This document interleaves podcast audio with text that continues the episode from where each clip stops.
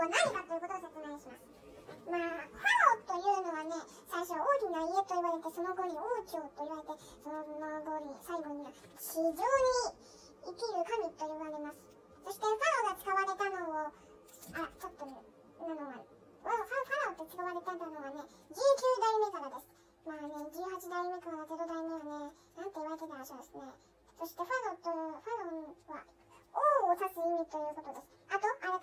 あと、アレクサンドロス大王がエジプト解放の時31の王朝